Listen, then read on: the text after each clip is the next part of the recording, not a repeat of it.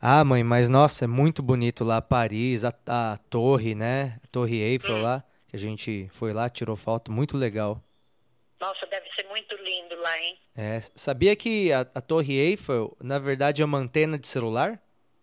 Ah, ah, verdade? É, na verdade, uma antena, hoje, né, é uma antena de celular, não, não serve pra mais nada. Hoje é uma, uma antena de celular de uma operadora lá. Nossa, tão É. famosa, hein? É, pois é, tão famosa uma antena de celular, igual a da Vivo que tem aqui. Caramba, eu vi a foto que você tirou, parecia que estava segurando ela, muito legal. É, ficou bacana, mas é uma antena de celular. Passa de uma antena de celular. Interessante, né? É. Outra coisa, sabe, sabe que Amsterdã é legalizado droga, né? É? É, lá, a gente foi, né? Chegamos lá em Amsterdã.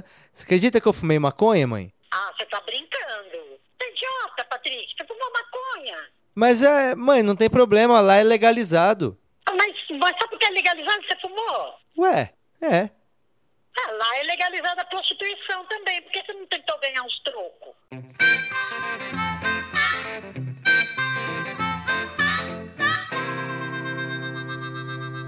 Seja bem-vindo, está começando agora mais uma edição do Porcos Voam, o podcast apresentado pelo comediante Patrick Maia, que sou eu. Esse aqui é o episódio número 62, o primeiro episódio do ano de 2018 depois de Cristo. É sempre bom deixar isso claro, porque a gente não sabe quem vai ouvir isso no futuro.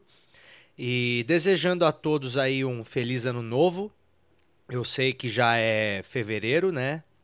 Mas não importa, porque eu ainda não desejei um feliz ano novo para vocês neste ano, porque eu ainda não vi praticamente ninguém que ouve esse podcast pessoalmente para poder ter desejado um feliz ano novo. E eu acho que não existe um momento em que você não pode mais dar feliz ano novo para a pessoa. Se você ainda não encontrou a pessoa, não importa em que época do ano nós estamos, você pode dizer a ela feliz ano novo e ela tem que aceitar, porque senão é falta de educação.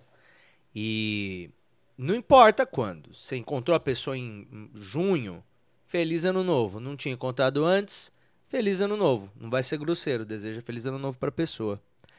É, vai chegar um momento que vai parecer que você está muito atrasado mesmo. Que vai falar, porra, mas você está me dando feliz ano novo em agosto? Só que aí no final de outubro, quando você começar a falar feliz ano novo, para as pessoas que você ainda não viu, a pessoa vai achar que você está se adiantando já. Vai falar, poxa, mas falta muito ainda para o ano novo. Aí você fala, não, esse feliz ano novo aqui é retroativo, é referente ao ano de 2018, não ao ano que está por vir, porque eu ainda não tinha te encontrado. Então, baseando-se nessa regra, que é obviamente clara para todo mundo, Feliz Ano Novo! Está é, aberta a temporada 2018 do podcast Porcos Voam com a promessa de mais episódios, com a promessa de voltar a ser frequente, como era em 2016. Foi um grande ano 2016. 2017 foi o ano da procrastinação para alguns projetos, mas foi o ano para o nascimento de alguns outros. Então, nada, eu, na, nada se perde, né?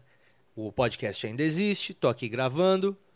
E é isso. Seja bem-vindo. Todas as pessoas são bem-vindas a ouvirem o meu podcast, menos algumas pessoas. Eu tenho uma pequena lista aqui. Ah, isso aqui é, é polêmico, mas. ah, todo mundo pode ouvir o meu podcast, menos família que o pai beija na boca do filho, da filha, a mãe beija na boca dos filhos, pra dar tchau. Eu acho bem nojento isso aí. Então, se você dá beijo na boca do seu filho, é, não importa se é bebê, não importa se tem dois anos, três anos, ou se tem cinco, não importa. Eu acho um bagulho, um costume, puta costume porco, entendeu? Ficar beijando é, filho, pai beijando filho na boca, um baita de um costume nojento, tá bom? E você nunca parou pra pensar também nas coisas que seus filhos põem na boca. É pior do que cachorro, se for pensar.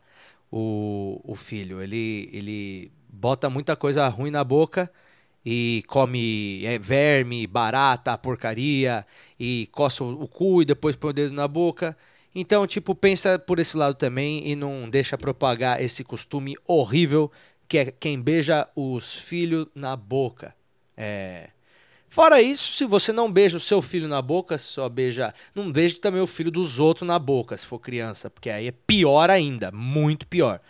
É, de, de tal forma que, se for beijar um bebê na boca, não beija, mas se for o seu, menos mal. Agora, se for bebê dos outros, você beija na boca, aí é um grande problema. Um, de resto, todo mundo é bem-vindo a ouvir o meu podcast. O Porcos Vão está começando. Seja bem-vindo.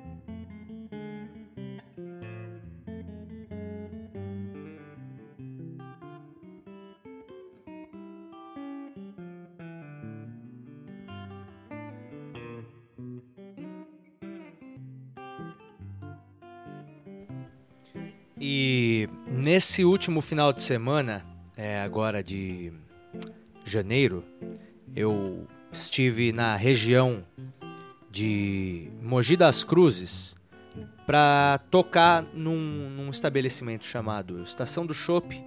É um bar muito legal lá que cola um pessoal do blues que vai tocar. É uma casa que tem uma comida bem boa e um serviço muito bom lá. Não tô fazendo propaganda dos caras porque eles não estão me dando nada não, viu? É que eu já fui lá uma, duas, três vezes e é bem legal, os caras atendem muito bem, sempre tem umas bandas muito boas. E eu fui lá porque o pessoal lá, os donos da casa, me falaram, Patrick, você não vem aí com a tua banda não? Eu falei, pô, vou montar uma banda aqui, porque minha banda Dollar Bills tá de férias ainda, faz um ano. Então eu falei, vou montar uma banda aqui com o Felipe Dias, vou chamar minha mulher para cantar junto e a gente vai lá e, e canta umas músicas e é isso aí.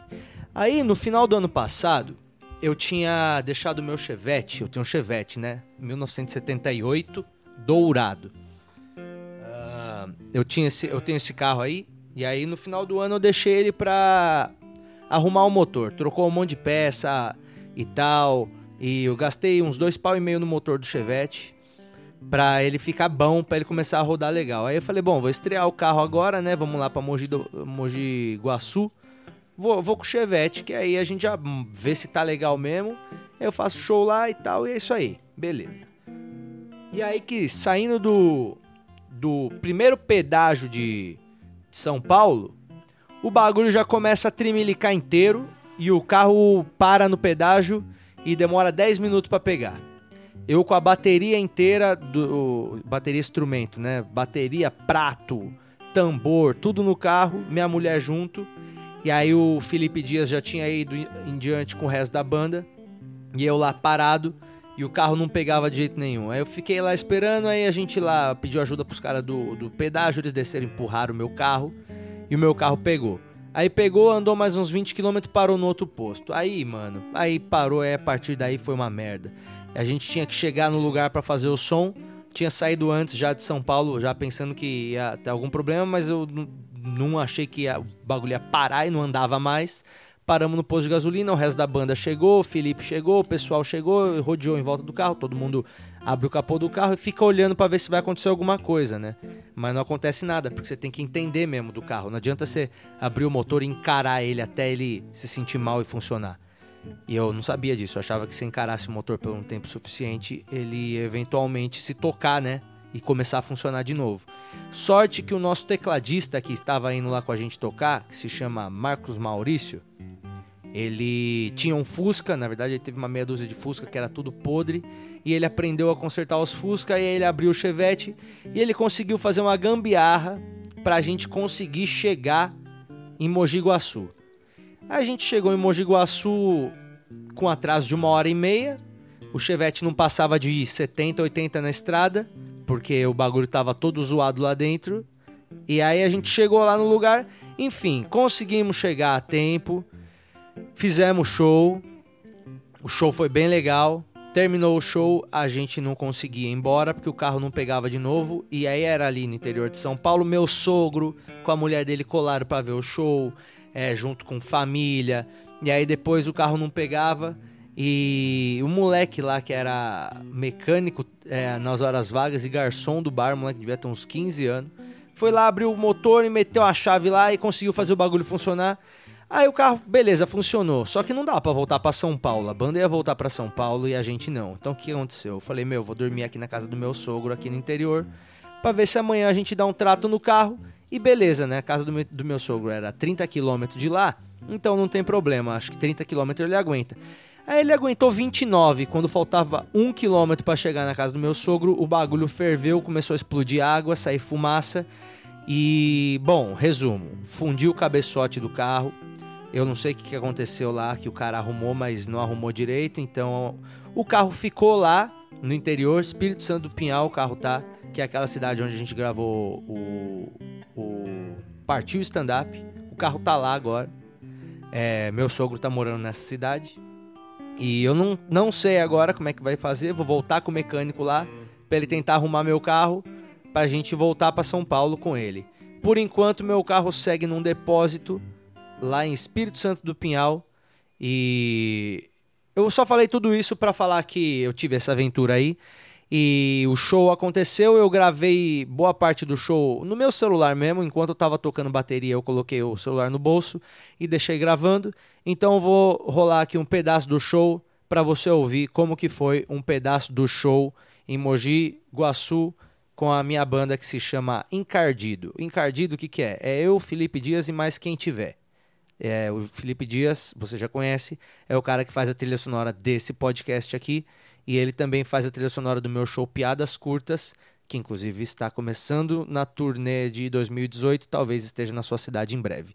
Enfim, vamos ouvir um pedaço do show que eu toquei com meus amigos e com a minha mulher lá no Estação do Chopp, mesmo com essa treta toda aí do Chevette. Voltei de ônibus, o Chevette ficou mas o som também ficou registrado. Ouve um pedaço aí, já já a gente se fala. Something told me he was over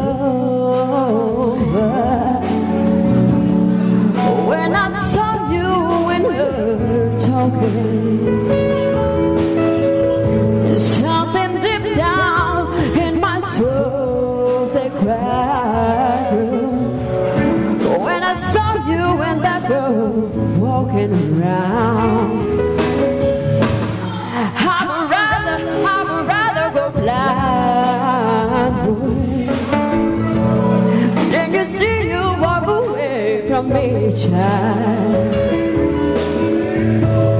So you see, I love her so much, then I don't want her heart to leave me, babe. First of all, I just don't wanna be feared, no.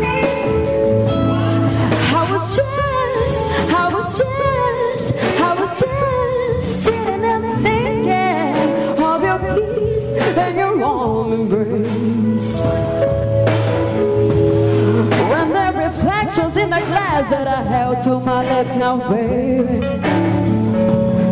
revealed the tears that was on my face. Yeah. I would rather, I would rather go blind, boy, than to see you walk away from me.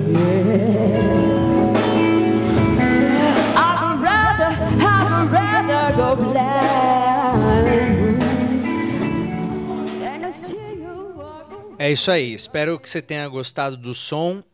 Esse aí foi o encardido. E aí, outra parada que eu queria falar com vocês, eu tô escrevendo agora um documento que é o que eu vou apresentar em breve como pra, é, um, é um documento que é para ser um estatuto é para ser um estatuto estatuto universal do, da nova ordem mundial. É assim, vai substituir esse estatuto vai substituir todas as constituições de todos os países, de todas as democracias, monarquias, ditaduras, enfim, eu estou tentando escrever um documento razoável o bastante para ser tolerado, aceito e interpretado da mesma forma em todas as partes do mundo. Eu acho que dessa forma, eu acho que tendo um estatuto unificado para o mundo todo, dessa forma a gente consegue evitar muita guerra,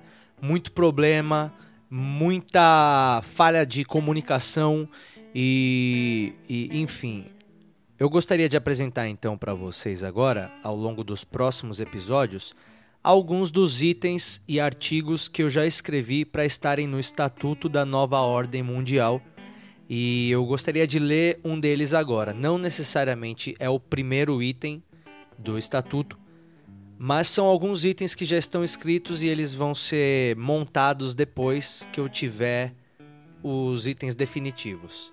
Esse que eu tô divulgando agora para vocês é um que eu julgo já ser bastante razoável e eu gostaria que vocês analisassem e até passassem para outras pessoas para ver como que as pessoas reagem em relação a isso. Você tendo uma opinião sobre eh, esse item do Estatuto da Nova Ordem Mundial, você pode deixar o comentário aí no podcast que eu sempre leio todos, tá bom? Vamos lá? Esse é o nosso novo quadro ah, Estatuto da Nova Ordem Mundial.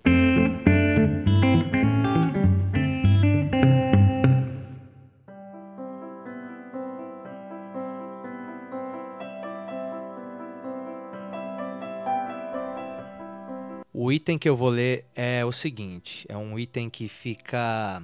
O objetivo dele é incentivar as boas ações, incentivar a gratidão. Ah, eu escrevi ele da seguinte forma: Fica doravante combinado que quando uma pessoa reconhecidamente salvar a vida de outra pessoa, o indivíduo salvo deverá ser escravo do seu salvador pelo período de seis meses. Vamos lá de novo? Fica doravante, doravante é de agora em diante, né? Fica doravante combinado que quando uma pessoa reconhecidamente salvar a vida de outra, o indivíduo salvo deverá ser escravo do seu salvador pelo período de seis meses. Ahn, pode ser interpretado de várias formas isso aqui, e algumas pessoas podem se colocar contra. Porém, ah, esse artigo aqui ele incentiva o, a, a boa ação mais nobre de todas, que é salvar a vida de um semelhante. Às vezes você se depara com situações, por exemplo, você está na praia e vê alguém se afogando lá no fundo do, do, do mar, um pouco para além das ondas ali. Você vê que aquela pessoa está ali se afogando, não tem salva-vida em volta. Você olha e fala, puta, e agora? Meu, vou ligar pra polícia, vou ligar pra ambulância, pros bombeiros, mas não vou lá salvar o cara, porque eu não nado tão bem assim. Numa dessa eu posso acabar me ferrando e ainda ferrando o cara.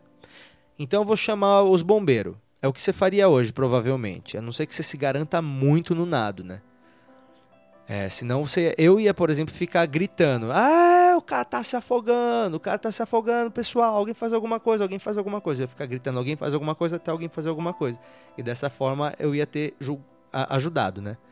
Mas se essa nova, o novo, novo estatuto estivesse já valendo, eu com certeza ia interpretar isso de uma forma totalmente diferente. Eu ia ver essa situação, um cara se afogando ali, quase morrendo na, arreba- na arrebentação da, da praia. Eu ia olhar para aquilo e ia falar: Cara, eu vou lá salvar esse cara, e aí eu não vou precisar limpar a casa por seis meses, e nem lavar louça, e nem ah, limpar as coisas do meu cachorro, porque esse cara vai ter que fazer as coisas pra mim. Então, quer saber? Eu vou fazer um esforço, vou lá e vou me preparar e vou salvar o cara. Isso ia incentivar até as pessoas a aprenderem a nadar melhor. Pra quando ver alguém se afogando, ir lá e ter como salvar a pessoa. Ia ter gente, na verdade, que ia ficar só salvando gente. É, tô pensando já nos desdobramentos, né? Porque vai, vamos lá. É, se eu salvo alguém, essa pessoa vira meu escravo, a não ser que esse seja meu trabalho. Se o seu trabalho é salvar alguém, se é polícia, se você é bombeiro, se você é ah, salva-vida, não, aí não dá. Aí é o seu trabalho salvar, então você não vai ter nenhuma recompensa extra por isso. Você vai receber normal, direitinho lá, suas horas trabalhadas e tal. Mas não vai ganhar nada além disso. Agora, se você é um sujeito comum ali, um, um, publicitário que tá andando, vê um cara se afogando, você pula lá e salva o cara, Mano, esse cara aí, ele era pra ter morrido, né? Ele tem que entender isso. Era para ele, se você não fosse você, era pra ele estar morto. Então, como gratidão, o mínimo que ele pode fazer é ser seu escravo por seis meizinho. Pra quem não ia mais existir, eu acho que é um ótimo acordo. De forma que não é escravidão igual essa que a gente teve, é, que é uma escravidão ignorante, que é uma escravidão burra, que é uma escravidão preconceituosa, baseada numa raça. E, e não, não é essa escravidão. Se, ni- ninguém vai bater em ninguém nessa escravidão, porque não vai precisar. Porque a gente já sabe o que que todo mundo vai saber que pode apanhar se não quiser fazer.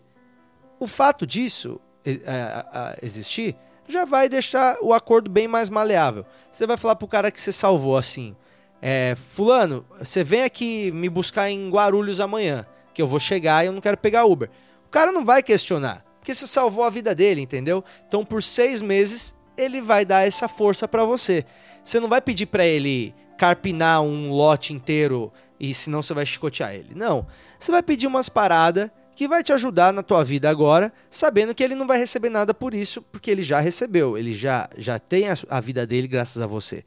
Em contrapartida, ele vai te dar essa força, entendeu?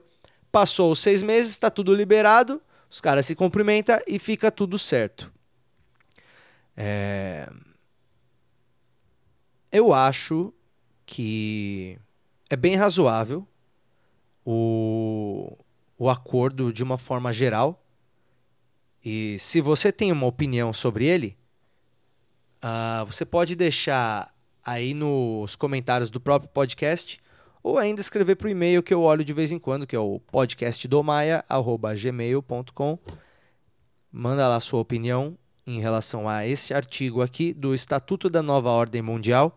E no próximo episódio eh, a gente discute um novo aspecto aí ah, do, meu, do meu código que está sendo es- escrito. Eu posto um outro item e a gente volta a debater rumo à evolução do ser humano e a sociedade perfeita, beleza? Esse é o Estatuto da Nova Ordem Mundial.